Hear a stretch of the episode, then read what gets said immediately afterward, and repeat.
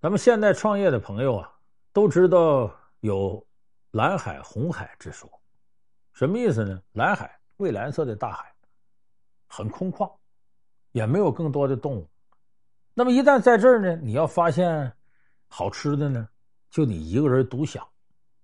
啊，当然，你发现这好吃的比较难。红海是什么呢？有很多美味，但引来很多鲨鱼啊，在互相竞争啊，抢这口食，最后竞争的打的头破血流，流的血把大海都染红了，这叫红海。有很多来了之后抢不到食的，反而成为别人食物了。所以这是商业领域呢，对于赚钱的领域和暂时不赚钱的领域一种形象说法，叫蓝海、红海。那么我们大家也知道，这红海呢，虽然有食，但抢到手不容易；蓝海虽然你暂时看不到多大戏，但是你一旦要是挖掘出来，那你就是一个人挣大钱。那么这种智慧呢，在《增广贤文》里老早就有，《增广贤文》里有句话就说这个事儿的，叫什么呢？叫“久利之事莫为，众争之地莫往”。就是如果哪个行业一直盈利，你就别去干去。如果这个地方大家都争着过去，你就别去了。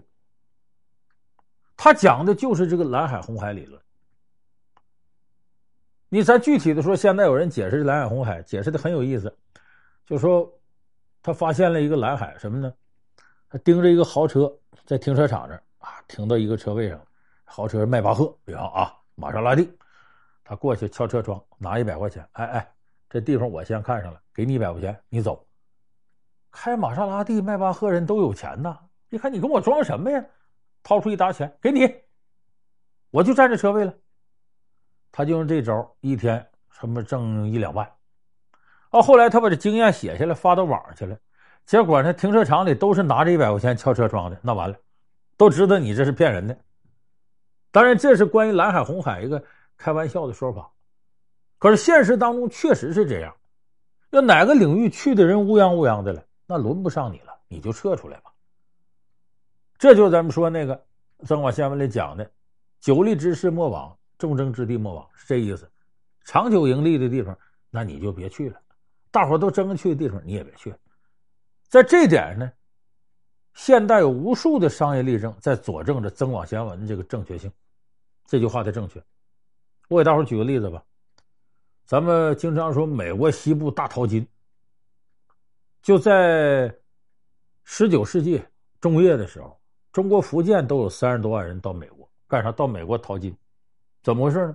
加利福尼亚，加利福尼亚在一八四八年发现了金矿，当时那个地方只有四千多西班牙裔后人，哎，就是西班牙移民。照理说四千多人这么大金矿，那不人人得富得流油。但没多长时间，这种情况就发生改变。怎么回事？我给大伙讲的这个故事很有意思。就是一八四八年的时候呢，在加州这个地方，一个锯木厂，这个锯木厂呢，锯木机器啊，得通过引水过来，通过水的这种动力，来这个使锯木机器轮转起来。结果这不得引水过来就开个河道吗？这个时候，他的老板叫詹姆斯·马歇尔。他就在这河道里发现了一大块黄东西，他一看金子，说这地方怎么有金子呢？因为以往那个金矿啊，埋到地下你得费力开采，可是他在这儿发现一块金子，接着发现可不得了了。他这块地方啊，那金子呀，就在地表上、河道上或者河床上，就在面上，把他乐坏了，赶紧悄悄的把方圆十几公里地先包下来，告诉工人你们可千万别传出去啊。那工人管那个也都偷摸捡金子，捡完金子花呗，喝酒呗，玩呗，到镇上去玩，一传十，十传百，消息就出去了。哎呦，可坏了！乌泱乌泱，这个人就奔着加州这儿来了。结果，就我刚才说嘛，有将近三十万福建呃人，中国人过去也淘金。结果到这去呢，很快地表上金子开采完了，然后河道河床的挖，在附近山上挖。结果这个过程，你想多大的储存量能经得起这么挖呀？开始来的人确实赚了些钱，但接着再来情况就不美妙了。为啥呢？来了之后金子越挖越难，但是由于都淘着金子了，这个地方物价飞涨，来了有带点钱都搁到生活费上了，有的挖着点金子还不够支付房钱，不够支付电钱，不够支付这个吃喝的呢。不光是这样，当时美国呀横贯东西的大铁路没修成，要从那边过来，那得走老远老远了，而且多数是荒漠戈壁滩，有的死到道上了，有的到这人一多。你想这个地方的基础设施跟不上啊，什么医疗条件都不够，呃，发生了传染病啊，呃，什么霍乱呢，死了不少人。最后这个地方基础设施不堪重负，造成来了也挣不着钱，很多人还死到这儿。所以这个就告诉我们什么道理呢？本来呀，这地方发现金子，这是蓝海，但是来的人太多，变成红海了。等轮到你再过来，对不起，你已经争不着什么。这个在经济学上还有个术语叫羊群效应。羊群效应什么意思呢？就这个头羊啊往前走，开始一波人跟着他去，他知道水草丰美在哪儿，有吃有喝。到后边大量的羊再跟上没用了，为什么？等你去了，好水好草都让人家给吃走了，你到那去啥也没有了。所以这我们管叫羊群效应。那中国古人在总结这方面呢，有一些特别生动例子。有句话叫“带毛的东西贵贵不过三年，贱贱不过三年”。什么意思？比方说这个牛肉，这牛带毛的东西嘛，这个养牛的人多了，结果牛肉价格肯定降下来，这属于供大于求了。但一降下来，养牛的人一看牛肉卖牛肉亏本啊，别养牛了。过了三年，养牛的人越来越少，这牛肉价又回来了。所以这叫贵贵不过三年，贱贱不过三年。那么明白这个道理的人就知道，这是牛肉价格一直涨，都涨了两年多了，才别养牛了。该到头了，哎，这叫久立之势莫为，众争之地莫往。你等过了一阵，说牛肉价低了，你也别垂头丧气。低过两年，它该起来了。而现在呢，往往都是政府呢来主导这样的信息，来帮助呢，呃，农民呢、牧民呢，能够有机的调整市场的需求，这是对的。这个是干嘛呢？就是在蓝海和红海之间摇摆，寻找平衡。所以我们说这个。呃，《增广贤文》里总结这个东西，总结的是非常有道理。你包括这些事儿，咱们大家千万不要被有的人忽悠。有的人忽悠你往这个红海里边进，其实是他别有用心。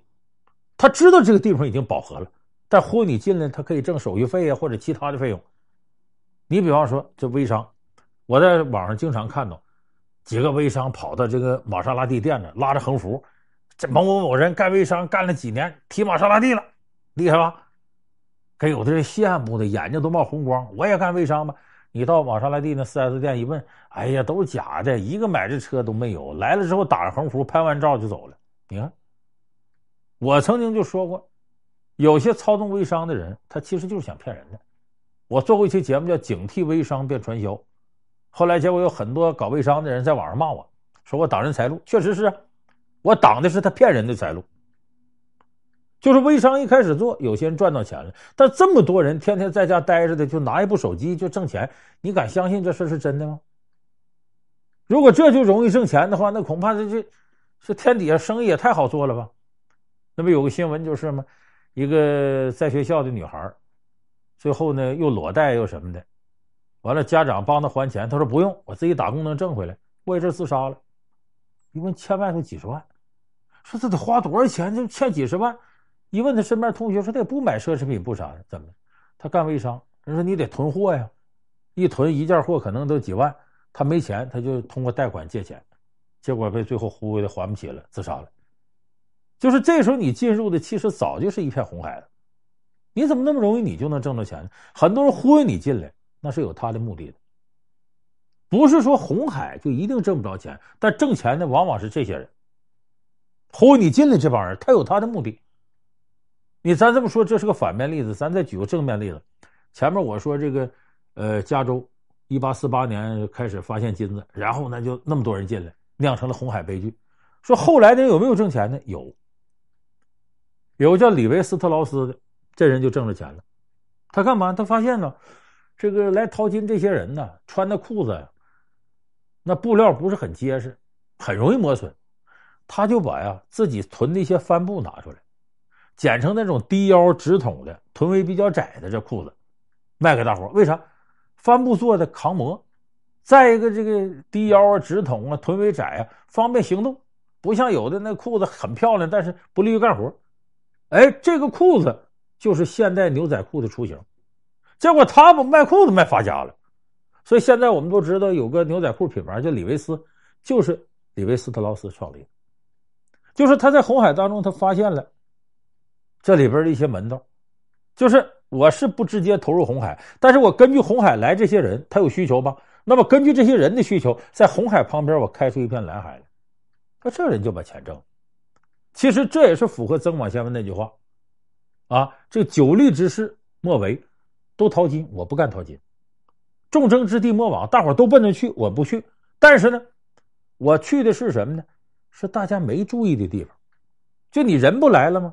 有了人气了，那生意就好做了。我从你们的需求入手。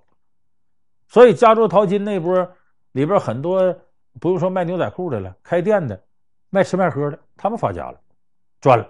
而真正就奔淘金的，眼观一路，耳听一方的，最后很多人都赔了，甚至死于非命。所以我说，曾广先生这句话，提前了几百年，就告诉了我们市场经济当中蓝海、红海怎么样才能做到闪闪腾挪、进退有度。曾广贤问这句话这是人生的大智慧。